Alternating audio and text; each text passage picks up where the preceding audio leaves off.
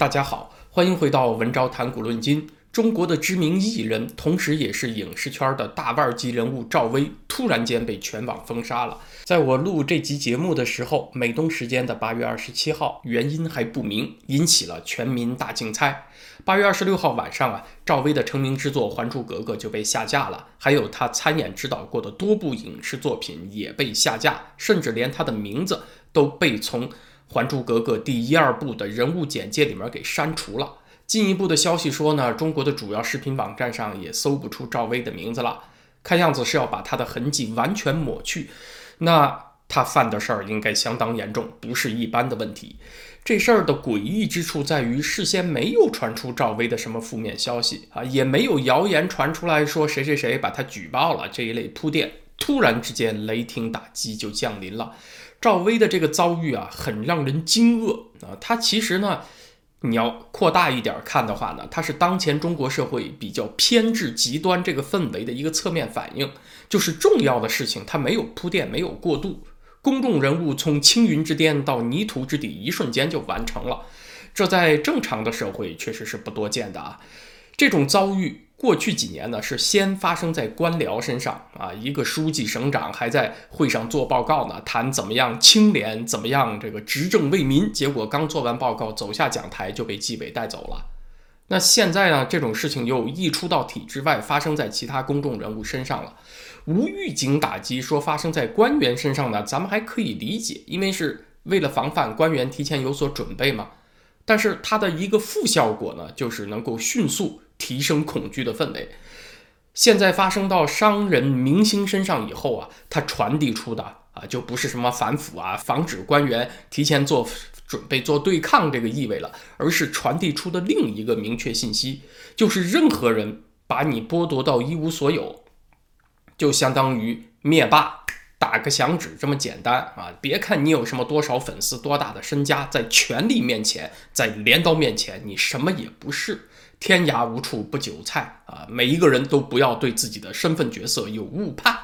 他越来越传递出的是这么一种威胁的信息：中国呢，现在真的是非常接近于一个另类的平等，就是在恐惧面前的人人平等和当韭菜的人人平等。这方面呢，倒是极大的缩小了贫富间的阶层差距。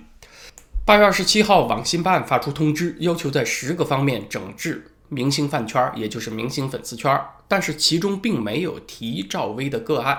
赵薇闯荡江湖这么久，一个响当当的人物，突然间遇到社会性猝死，也就是作为一个社会名人，他的社交生命突然间被终结了。啊，到底是什么原因呢？网上流行的猜测总结起来大约有这么几个方面啊。第一呢，是说和另一位艺人张哲瀚有关。张哲瀚，他的签约经纪公司北京普林赛斯文化传播公司实际控制人就是赵薇。张哲瀚由于以前在靖国神社内拍照被小粉红最近挖出来了，受到了围攻，不得不退出演艺圈儿。那有人说这个赵薇受到了牵连，但是我觉得这个理由远远不充分。如果只是签约的艺人有踩红线的行为，经纪公司他未必知情嘛，有可能只是这个艺人自己干的。经纪公司划清界限和他解约也就完了啊！只要认错、态度端正、认罚认管，表示会认真整改，下不为例，也就足以过关了。圈内其他公司都是这么做的，似乎并没有必要惩罚赵薇本人，除非赵薇想保这个艺人和主管部门对抗。第二个猜测呢是说和马云的私交有关啊，马云现在黄了，那赵薇呢也受到了波及。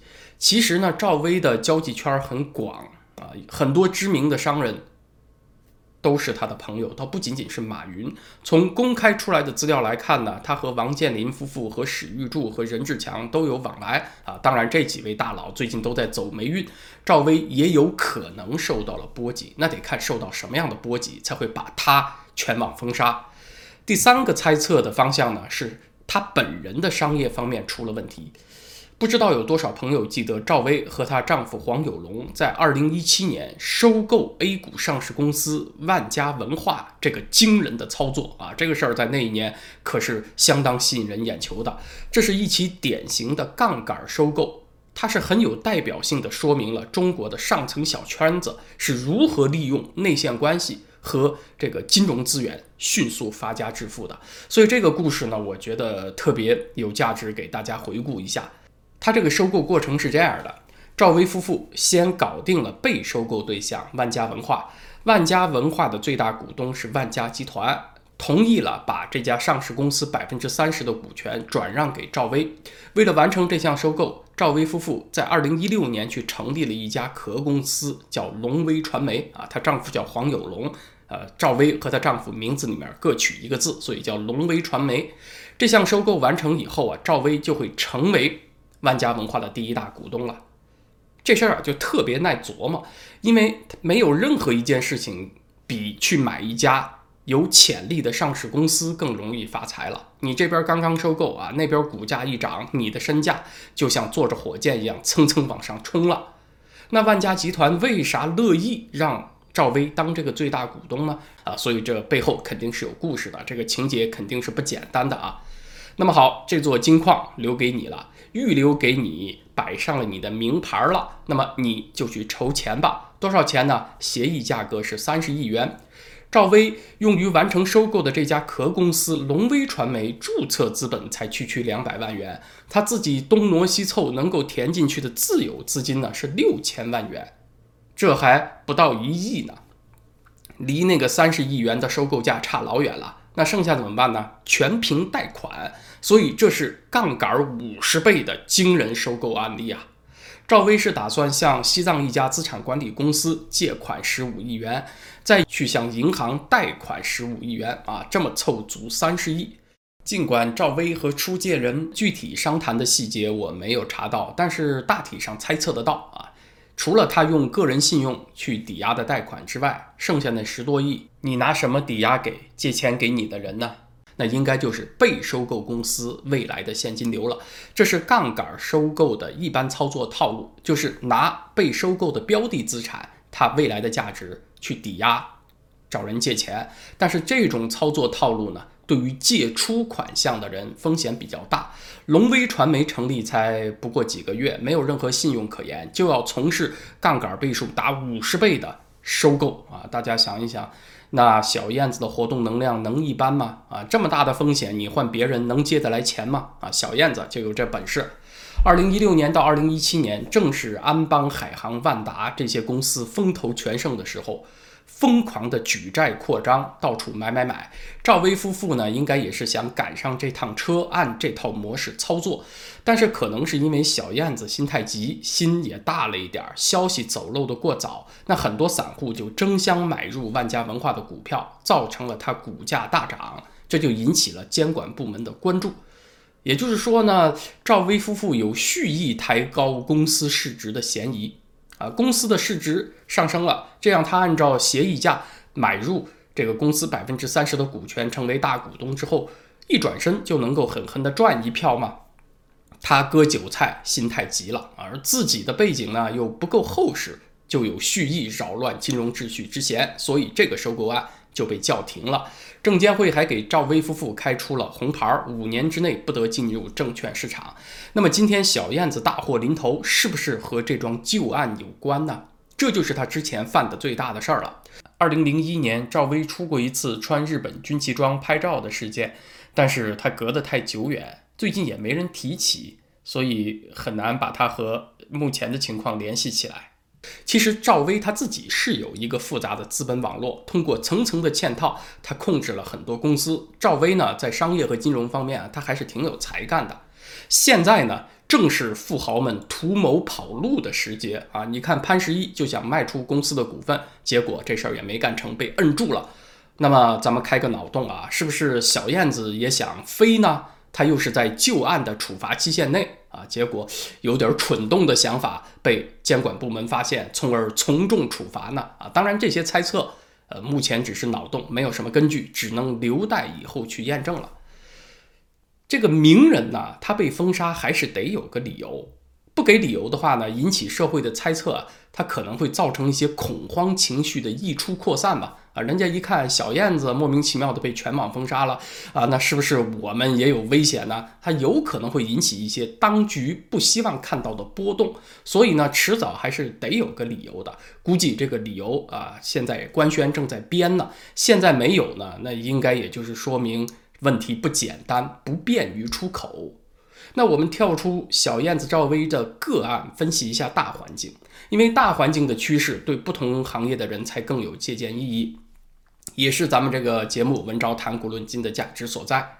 说小燕子是名人呐，那是对普通人而言，在这个时代当中，她也是一颗尘埃。我经常跟朋友聊天啊。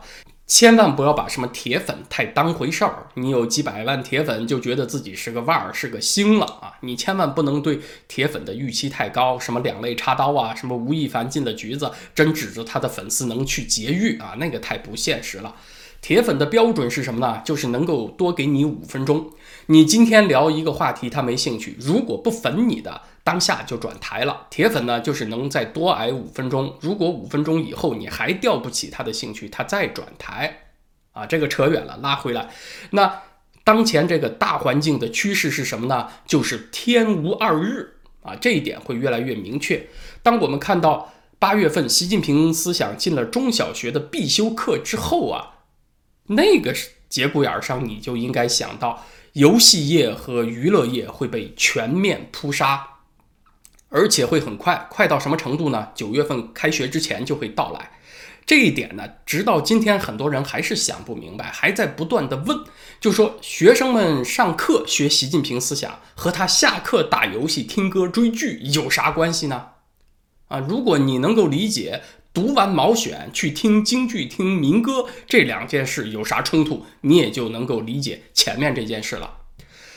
确实是啊，这个传统戏曲歌曲里面呢，呃，它价值观的内容比较多一些，有所谓的风姿修的内容啊，就是共产党称之为风姿修要批判的内容，比如京剧《武家坡》，王宝钏苦守寒窑十八年，等待丈夫薛平贵。那这一类戏曲当中，它有浓厚的。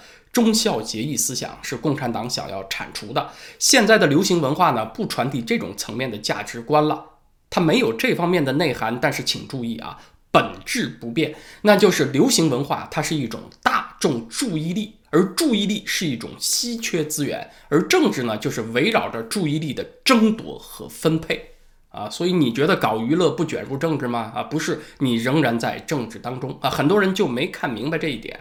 青少年的注意力如果都在追剧、在流行歌曲上，请问他们的脑子还有多少空间去记伟大领袖的光辉思想呢？今天的流行文化确实不再鼓励人们当寡妇守节了，但是它塑造消费观念啊！啊，这个明星代言个什么东西，粉丝们就呼啦呼啦的去买，老百姓的钱往哪儿花，现在是党很在意的事情啊！所以你看，二十七号网信办的通知就特别强调了，明星不得引导粉丝消费。当然，现在的流行文化也不鼓励妻子苦守寒窑去等待远行不归的丈夫，但是它会影响你愿不愿意生娃呀？他会塑造其他一些重要的人生态度，像女星郑爽啊，通过让别人代孕的方式和前男友在美国生下了一儿一女，和男友分手以后呢，俩孩子又不想要了，想弃养，她就犯了眼下的大忌。啊，政府鼓励生二胎、三胎，你自己为了演艺职业不想生，找人代孕也就算了，你生了又后悔不想要啊？请问你是传递个啥意思啊？你不等于告诉你的粉丝养孩子多么麻烦吗？对我这种明星来讲都是麻烦啊，你们就更别要了。那请问你不是这个大毒草，谁是大毒草呢？所以大家看看啊，关键是影响力。你有影响力，你就能够塑造某种观念啊，带动某种趋势，而这个影响力才是当局要去限制的对象。郑爽从这个代孕丑闻传出以后，她跑不掉啊，就要被锤爆。所以你看，现在郑爽逃税的事儿又被揪出来了啊，被追逃的税金加上滞纳金三亿元啊，你养孩子嫌麻烦不是吗？行，交出三亿元吧。大毒草的标准那是随着时代而变化的。五十年前，你含沙射影、诋毁战无不胜的毛泽东思想是大毒草；五十年以后，你有意无意的宣传不养孩子，那就是大毒草。也许过不了两年啊，说什么躺平佛系也都成了大毒草了。娱乐业的从业者，他盲区就在于他以为躲开政治就安全了，他没有理解政治的本质是对影响力的争夺和分配。你只要是靠吸引人们注意力吃饭的，那党就要来管你，就要对你。严加提防，不是说你聊不聊中南海密文的事儿，是你没有聊中南海密文，你不会删颠。可是你影响消费观念了，你影响年轻人的生活态度了，年轻人买不买房、养不养娃啊，这个观念从你这儿来的，那也是影响到了事关党生死存亡的大事，那你就被锤爆了啊！这就是这么个逻辑。当然，谈了这个话题呢，我也需要打一个补丁。虽然我们这里也评论娱乐界有很多争辩和批判的话，但是我并不仇视明星，也并不天然厌恶这个圈里的人。啊，我自己现在也开一个知识娱乐性的频道啊，叫做“文昭思绪飞扬”在 YouTube 上，我也在追求知识和娱乐、严肃和流行。他们的更好的结合，想摸索出这么一个中间道路。孔子也说过嘛，“言之无文，行而不远”啊，我也得追求传播力。咱们今天聊了赵薇夫妇的杠杆收购神操作，他虽然贪婪投机，但是他就是那几年资本圈的标准操作流程啊。只不过赵薇星光耀眼，他这么干特别引人注意，别人干你不注意而已。在面临着发大财、暴富的机会面前，绝大多数人都会和赵薇夫妇一样，很可能比他们表现得更加贪婪和粗暴。咱们这儿和娱乐圈无冤无仇啊，没有必要专门对谁落井下石、幸灾乐祸。更为重要的一点啊，是咱们得知道，虽然娱乐圈对今天这个乱世起到了推波助澜的作用啊，这确实是因为他从事的是影响力行业，他表现不端，确实会起到很不好的作用。但是他们不是原罪。他们只是在这个环境当中，利用自己行业的特点，尽量的腾挪，把自己的利益最大化。痛斥明星的人啊，他未必比明星道德上更优越啊。就像现在中国国内一些随着权力大棒起舞的人啊，这个党和政府指哪儿他就打哪儿，要咬谁他就上去咬。这伙人难道他们的道德比明星更加可靠吗？我这个 YouTube 频道呢，多多少少也是有些人看的，有一些小小不言的影响力。有些朋友还会捎带回墙内。我会员网站文招点 ca 上，常驻作家金风堂先生对这个话题啊有一个观点，我很赞同，就是有影响力的人在这种事情上，我们该有个底线，就是绝不随着公权力的权力大棒起舞啊，绝不是按照公权力那个批判的意图加入大批判。公权力抡起大棒，开动全部宣传机器，不管他打击的是谁，他真正的目标都不是那个人，而是对方的影响力。这个影响力在谁那儿，他就会去灭谁的。今天你为明星被灭了鼓掌叫好，因为你骂明星也帮很多人出了气了吗？啊，早有一伙人看那些明星不顺眼了，你的粉丝也哗哗哗涨上来了。那么好，他的影响力转移到你这儿来了，不是吗？那你就上了名单了，下一个就轮到灭你，因为。公权力真正的目标是不受控的影响力，所以你加入大批判，最终伤害的是言论自由啊！我们的底线呢？我觉得啊，是不能够为伤害言论自由而叫好。有一句古诗叫“百战百胜不如一忍，万言万当不如一默”。有的时候沉默一下，不仅是为了所有人好，更是为了更大的道义。一个有千万粉丝的明星，昨天受万人追捧，今天人人皆曰可杀，大家觉得不可怕吗？他是不是可杀？你也得等证据确凿、公堂定案以后再约啊啊，也不迟啊！一瞬间就让一个人社会性死亡，操纵这种力量的手，不比你厌恶的那个明星更加可怕吗？啊，大家想想是不是这个道理啊？当然，这也是我的一家之言，考虑未必周详。这里提出来呢，供大家探讨。今天的时事话题呢，就聊到这儿。明天在咱们的会员网站文招点 ca 上，呃，金风堂兄会来谈一个话题，我也特别推荐一下，就是对于甲午战争的反思。在中日甲午战争这件事情上啊，中国人是习惯于呃把注意力放在清朝的腐败和迟钝。去夸奖日本的开明和进步，可是从日本的角度审视，它却是开启了一个诅咒的循环。战胜崛起，人人都很高兴，可是它意味着军人集团地位的提升，它就会要求更多的资源投入扩军。扩军这个事儿啊，只要不打仗，它就不会有收益，所以国家会背上经常性的财政负担。那么财政困难以后呢，就需要。呃，给这部战争机器寻找用途，就得通过战争掠夺资源，获得战败国的赔款。可是你再战胜以后呢，这个军事力量又会扩张，就需要更多的战争。它就像毒品上瘾一样，引导国家走上不归之路。这就是从1895年到1945年这半个世纪当中，日本所走过的路。所以甲午之败当然对中国是灾难，可甲午之胜对日本人来讲又何尝不是灾难呢？报应只分早与迟。那我觉得以这种视角看历史就有高度了，因为自己品尝过战争的失败哦，就想学对手军国主义崛起之路啊，那就是只见贼吃肉，没见贼挨打，那就是灾难加灾难。那么好，这个话题呢，明天星期六在会员网站上由金风堂兄来聊，在文昭谈古论今这个 YouTube 频道呢，咱们就是下个星期一再见了。祝大家周末愉快，谢谢大家。